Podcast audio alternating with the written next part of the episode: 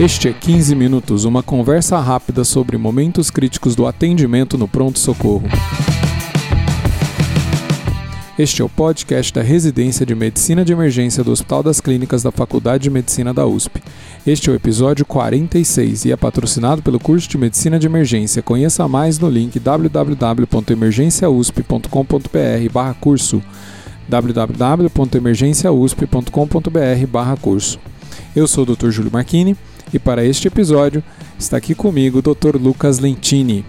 Dr. Lucas foi preceptor de emergências clínicas é, nesse último ano, completou agora em fevereiro tá, de 2019 a 2020 é, e agora começou o R1 em cardio no Instituto Coração. Tudo bem, Dr. Lucas? Tudo ótimo, professor. Queria agradecer o convite, é um prazer muito grande estar aqui com o senhor para falar desse tema bacana. É, e o tema de hoje é lise tumoral. O que, que é isso? Síndrome de lise tumoral. Explica aí. Bom, professor, síndrome de lise tumoral é, é bem literal, na verdade, né? É, vai acontecer, é uma das emergências oncológicas e o que acontece é que as células tumorais passam a ser destruídas, em geral, depois do início do tratamento, e acontece a liberação do conteúdo intracelular para a circulação. E o que acontece em geral depois dessa destruição maciça de células é que aquele conteúdo que, é, que consiste principalmente em potássio, fósforo e ácido úrico vai acabar gerando consequências potencialmente graves para esse paciente. Mas isso não é uma ocorrência comum? Você ter lise é, de qualquer tecido aí? Com certeza. A diferença é que na síndrome de lise tumoral a gente está falando de células de alto turnover, eventualmente em massas tumorais grandes, e o que acontece é uma destruição maciça, uma destruição muito importante que, enfim, vai acabar sendo relevante. E, e, eu acho que isso aí vem em parte da definição, né? Tem, tem, que, ter muito, tem que ter muita massa é, tumoral disponível para hum. ser lisada, né? Sem dúvida. Tanto que depois acho que a gente vai comentar melhor, mas as neoplasias que mais causam isso são as neoplasias grandes e principalmente as neoplasias hematológicas, com um grande número de células, né, grandes leucoses, etc. Em, em quem que a gente suspeita então? A gente vai suspeitar, assim, tem algumas maneiras, né? Eu acho que primeiro paciente que a gente vai suspeitar é o paciente de risco. Quem que é o paciente de risco, né, de desenvolver lise? É, tem fatores intrínsecos ao tumor, né? Por exemplo, um tumor de alta proliferação é um tumor de maior risco. Um tumor que é muito quimiosensível, ou seja, ele tá mais tem, vai ter uma predisposição maior a sofrer lise depois do início do tratamento. É um tumor grande, né? Grandes massas, grandes leucoses, como a gente comentou. E também fatores do paciente né, um paciente que tenha doença renal crônica ou que esteja em insuficiência renal aguda, né, todos esses fatores em conjunto vão determinar o risco de lise. Uh, eu acho que digno de nota é que algumas neoplasias são conhecidas por esse risco, por terem em si todas essas variáveis que a gente falou. Por exemplo, as principais neoplasias que vão cursar com síndrome de Lise são os linfomas de alto grau, né? como por exemplo o Burkitt avançado, que já tem um DHL aumentado muitas vezes, leucemias agudas, que tenham né, LMA, LLA, com mais de 100 mil leucócitos, são tumores com uma grande massa e com alto turnover. E, e vai, assim, uma das pistas de quando vai acontecer é no tratamento?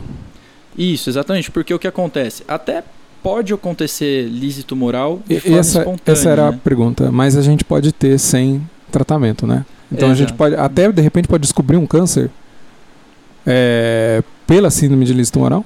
Exato, não, não vai ser, né, assim, não vai ser o caso da gente que a gente vai pensar em lise pelo câncer, mas vai pensar pelas suas manifestações clínicas, né? Uh, esse, esse conteúdo intracelular liberado na circulação pode culminar em crises convulsivas, em insuficiência renal, né? E eventualmente investigando essas manifestações, culmina no diagnóstico de uma neoplasia que nem era conhecida. Não é o mais comum, mas pode, né? Então, acho que para sistematizar, em geral, a síndrome de Lise acontece depois do tratamento. Afinal de contas, a gente está usando algo para, de fato, destruir célula tumoral. Mas essas neoplasias, principalmente as de alto risco, podem cursar com lise tumoral espontânea. Eu estou pensando assim, a gente vai ter muitos casos que o próprio paciente ou a equipe do paciente vão estar tá antenada na possibilidade de acontecer.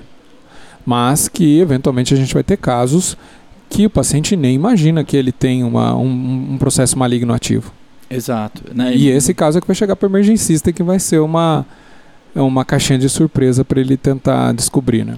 É, chega, por exemplo, um paciente com uma insuficiência renal aguda e de repente no hemograma vem lá uma grande leucose, eu acho que a gente tem que pensar muito precocemente em lise tumoral, por exemplo. Né? Tem uma definição diagnóstica, Lucas? Tem, e vai envolver tudo isso que a gente conversou, né? É, tem uh, os critérios de Cairo Bishop, né? E esses critérios são divididos em duas vertentes: a síndrome de lise tumoral laboratorial e a síndrome de lise tumoral clínica. Por quê? porque é mais frequente que ocorra esse fenômeno de lise, que sejam liberadas essas substâncias na circulação. Isso é mais frequente do que de fato ter uma repercussão clínica. Então, por isso essa diferenciação. A síndrome de lise laboratorial, ela tem, é, ela é definida por dois de quatro critérios. Esses quatro critérios, vamos pensar. O que, que tem dentro da célula? Tem potássio, então o potássio vai ter que estar tá alto. Tem purinas, né, tem material genético, isso vai combinar num ácido úrico elevado. Vai ter fósforo, isso vai combinar num fósforo elevado, que por sua vez vai quelar o cálcio e vai fazer com que o cálcio caia.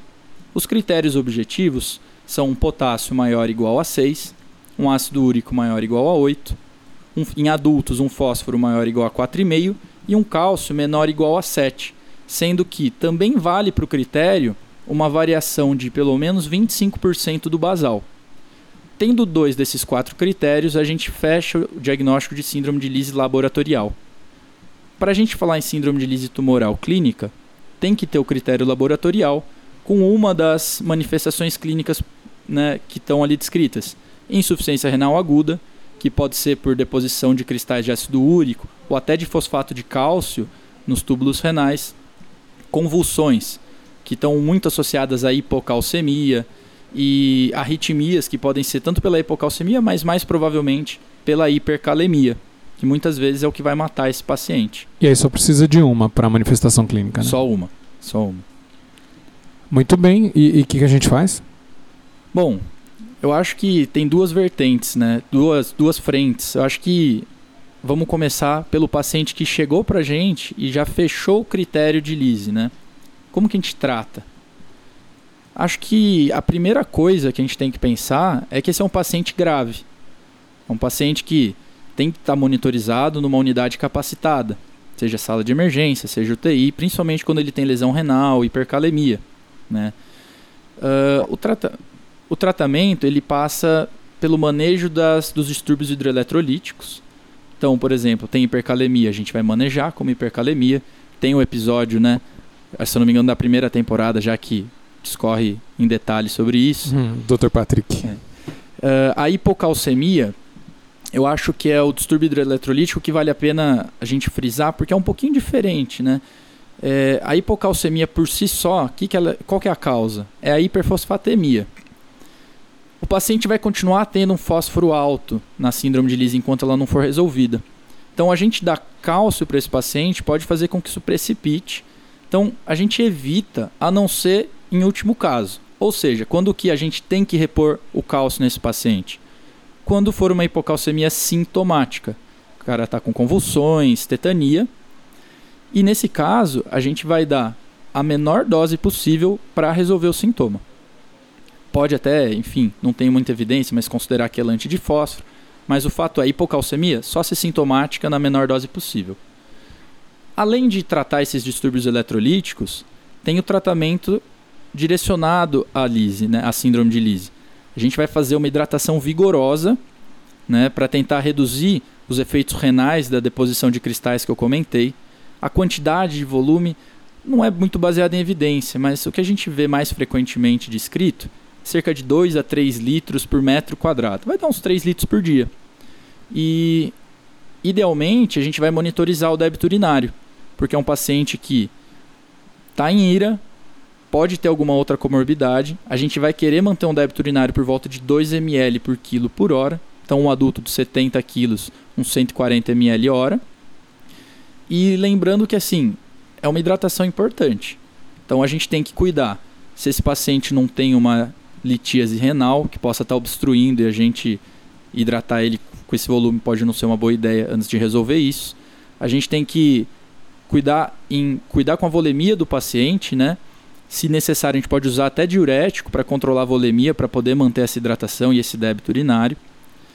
E além da hidratação, a gente vai tentar diminuir o ácido úrico. Como? Com uma medicação que chama rasburicase. Uh, a gente faz em geral, a dose que está descrita é 0,2 mg por quilo, né? Pode repetir se necessário, mas acho que o importante é falar que a rasburicase está indicada nesse, nesse caso. E por fim, é importante uma interconsulta precoce com a nefrologia, no sentido que pacientes em síndrome de Lise muitas vezes precisam de diálise. Além das indicações clássicas, né, vamos supor uma hipercalemia refratária, hipervolemia, etc., é, tem, lugar, tem lugares, tem referências que recomendam dialisar se tiver uma hipocalcemia sintomática, se tiver um produto cálcio-fósforo muito elevado. Então é importante envolver já essa equipe multidisciplinar já mais precocemente. Eu queria voltar atrás aqui um pouquinho. Uhum. A gente falou, talvez a gente passou um pouquinho rápido, né? Então, os três elementos clínicos aí da, da síndrome de tumoral clínica, insuficiência renal, a gente vai ver a elevação da creatinina, quase que uma continuação do laboratorial, né? É. A gente vai ver mais é. um valor laboratorial. Convulsão, é, uhum. é, lógico que você pode ter convulsão por outras razões, mas se vai se juntando aí, eu acho que tem que entrar no, no seu diagnóstico diferencial que pode estar acontecendo uma síndrome tumoral, especialmente com esses é, é, esse padrão de eletrólitos alterados uhum. e, e, arritmia. Né? Então, é, que arritmia que pode ser? Eu, eu, eu, imagino né, o que a gente pode ler a respeito disso. É, vão ser principalmente as associadas aos próprios eletrólitos que estão alterados. Uhum. Né? E, e, e, por exemplo, o potássio e o próprio cálcio, é, a gente vai ter arritmia maligna aí, né? Sem dúvida. E a gente sabe. Fibrilação né? ventricular e taquicardia ventricular, né? É. E o potássio é aquela coisa, né? Ele pode causar virtualmente qualquer ritmo, qualquer arritmia que culmine em parada. Esses pacientes têm inclusive morte súbita, né? Exatamente. E essa é um, seria uma outra razão para usar o cálcio para corrigir. É, desculpa é, a gente tenta não corrigir o cálcio, né? Aí você deu o exemplo é, na presença de crises convulsivas, vamos corrigir o cálcio, mas também na presença de arritmias malignas, vamos corrigir o cálcio. Então, depois desse parênteses, vamos voltar. Bom, e o que a gente ia comentar. Então, a gente né? falou da corrigir distúrbios eletrolíticos, né? Uhum. É, você comentou da hidratação vigorosa, interconsulta com a nefrologia. A rasburicase, né? A, também a que é importante. E a gente tinha comentado que são duas frentes, né, de abordar esse paciente. É, existe esse paciente que chega, que pode, como o senhor falou, até chegar abrindo o quadro com uma lise tumoral, ou até um paciente que já tem uma neoplasia de risco e abre um quadro de lise que a gente vai tratar dessa maneira. E existe também aquele paciente que tem, vamos supor, um linfoma de Burkitt ou uma diagnosticou no PS uma leucose aguda, né? Tem uma leucemia aguda com 150, 200 mil células, que cai naquele grupo que a gente falou, poxa, esse, esse grupo é de muito risco para lise, inclusive espontânea. Então, esse paciente é outra frente que a gente aborda, né? É, esse paciente a gente tem que fazer uma prevenção pelo fato da síndrome de Lise ser algo tão grave. Perfeito. Então acho que é, é, bastante importante a gente falar da prevenção. Não vai ser algo que a gente vai provavelmente ver no pronto-socorro, né? A não ser que a gente acabou de fazer o diagnóstico e está ali acompanhando junto com a, a oncologia. Exato. Né? É, eu acho que, pelo menos o que a gente vê mais no dia a dia aqui, é realmente esse paciente que foi diagnosticado no pronto-socorro, né? Que chegou com um quadro inespecífico, etc. E tinha, por exemplo, uma leucose aguda, algo do tipo eu acho que assim, uh, em, o que é mais importante é saber que existe a prevenção, né? E que isso vai variar de acordo com o risco. Então, é uma estratificação super complexa, tem tabelas nas diretrizes, tem no livro de emergência, inclusive. E eu acho que o que muda é assim: paciente de alto risco, a gente vai fazer a prevenção basicamente como tratamento: é hidratação e rasburicase. Paciente de risco intermediário, o que muda é que, em vez de a gente dar rasburicase, a gente pode usar o alopurinol contanto que o ácido úrico não esteja alto já, porque o alopurinol ele impede né, a, a piora do quadro. Então, nesse caso de risco intermediário, a gente pode usar o alopurinol. Paciente de baixo risco, que em geral vão ser os tumores sólidos, né, uh, linfomas indolentes, etc. Aí, em geral, fica a critério do médico assistente, em geral não precisa fazer nada.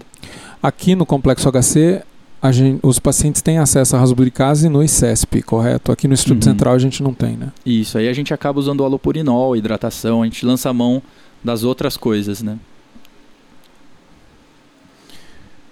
Perfeito. Então, recapitulando, é, a gente vai descobrir, é, muitas vezes a gente já vai, existe o risco desse paciente ter essa síndrome tumoral, porque ele já sabe que ele é, o tipo de câncer que ele tem, ele está fazendo o tratamento, talvez ele vai abrir o quadro uhum. no, no pronto-socorro, e é, aí a gente tem que suspeitar pelo padrão é, laboratorial, que é, é, potássio, potássio alto, né? Uhum. astúrico alto, fósforo alto e o cálcio, que é o contrário, que é o cálcio baixo. Uhum. É, pode ter manifestações clínicas, insuficiência renal aguda, convulsões e arritmias, que a gente comentou. É, os valores para o diagnóstico? Então, potássio maior ou igual a 6, ácido úrico maior ou igual a 8, fósforo maior ou igual a 4,5 em adultos, cálcio menor ou igual a 7 ou a variação de 25% do basal. As três frentes de tratamento que a gente tem são a hidratação vigorosa, a rasburicase, tratar os distúrbios eletrolíticos. E aí, acho que adicionaria também a interconsulta precoce com a nefrologia. E se a gente, é, é, dentro do pronto-socorro, a gente fizer um diagnóstico de, um, de uma desses, desses cânceres e chega lá um paciente que por uma outra razão faz um hemograma, isso não é incomum de acontecer, uhum, né? De forma alguma. E aí lá tá cheio de blasto, uhum. 100 mil leucócitos. Talvez a gente pode até instituir uma estratégia de prevenção no pronto-socorro que basicamente é a mesma coisa que o tratamento? E, e, como é que funciona? É, com certeza. Eu até adicionaria, não só não é incomum, como relativamente comum aqui, né? E é, basic, é muito parecido, né? É, o alto risco, que são esses linfomas de alto grau, essas leucoses muito importantes, né? Ou até uma coisa que eu não tinha comentado que eu acho que é interessante, ou pacientes de risco intermediário que já têm alteração de base em função renal e ácido úrico, eles acabam sendo interpretados como alto risco. É, esses pacientes vai ser igual ao tratamento. É hidratação, rasburicase. Né? Doutor Lucas, tem uma mensagem final? Acho que a mensagem final mais importante é pensar em lise em pacientes com neoplasias de alto risco, né? principalmente as hematológicas, uh, e eu acho que respeitar o paciente com lise tumoral. É, uma, é, um, é um paciente que pode evoluir com morte súbita, então ele precisa de, de um atendimento rápido e de uma observação numa, né, numa unidade capacitada, importante, que comecem as medidas precocemente. Excelente. É, este podcast é oferecimento do curso de Medicina de Emergência da Universidade de São Paulo, em parceria com a Escola de Educação Permanente do HCFM USP e Manoli Educação. Se você quiser conhecer mais, é no www.emergenciausp.com.br barra curso. É, o curso agora vai começar é, agora no início de abril. Módulo 1 é o atendimento ao paciente grave no departamento de emergência. As aulas é, que vão estar disponíveis são abordagem inicial do paciente grave. É, você vai ter uma discussão muito interessante de como fazer abordagem das vias aéreas é, noções do atendimento pré-hospitalar, suporte básico de vida, o que, qual a evidência do que a gente faz no suporte básico e uma outra aula sobre o suporte avançado, que, o que, que a gente acrescenta na hora que chega no hospital. Abordagem inicial do choque, como é que a gente trata o paciente que chega chocado no pronto-socorro. E sepse, manejo inicial do paciente com sepse. É, além disso, tem todos os módulos vêm com aulas complementares, né? Eu vou citar aqui desse primeiro módulo: ultrassonografia do departamento de emergência, cuidados pós-parada, via aérea difícil e ultrassom no paciente com sepsis. Se você achou interessante e quer saber mais, é, esse curso então ele são 10 módulos e é, junto com a inscrição você ganha a 14ª edição é, do livro de medicina de emergência, uma abordagem prática que tá, acabou de ser ou está sendo lançado. Tá? Então www.emergenciausp.com.br barra curso.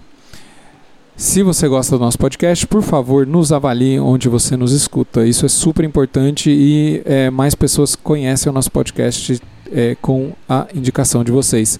Então, seja no iTunes, no Spotify, no Stitcher ou no Deezer.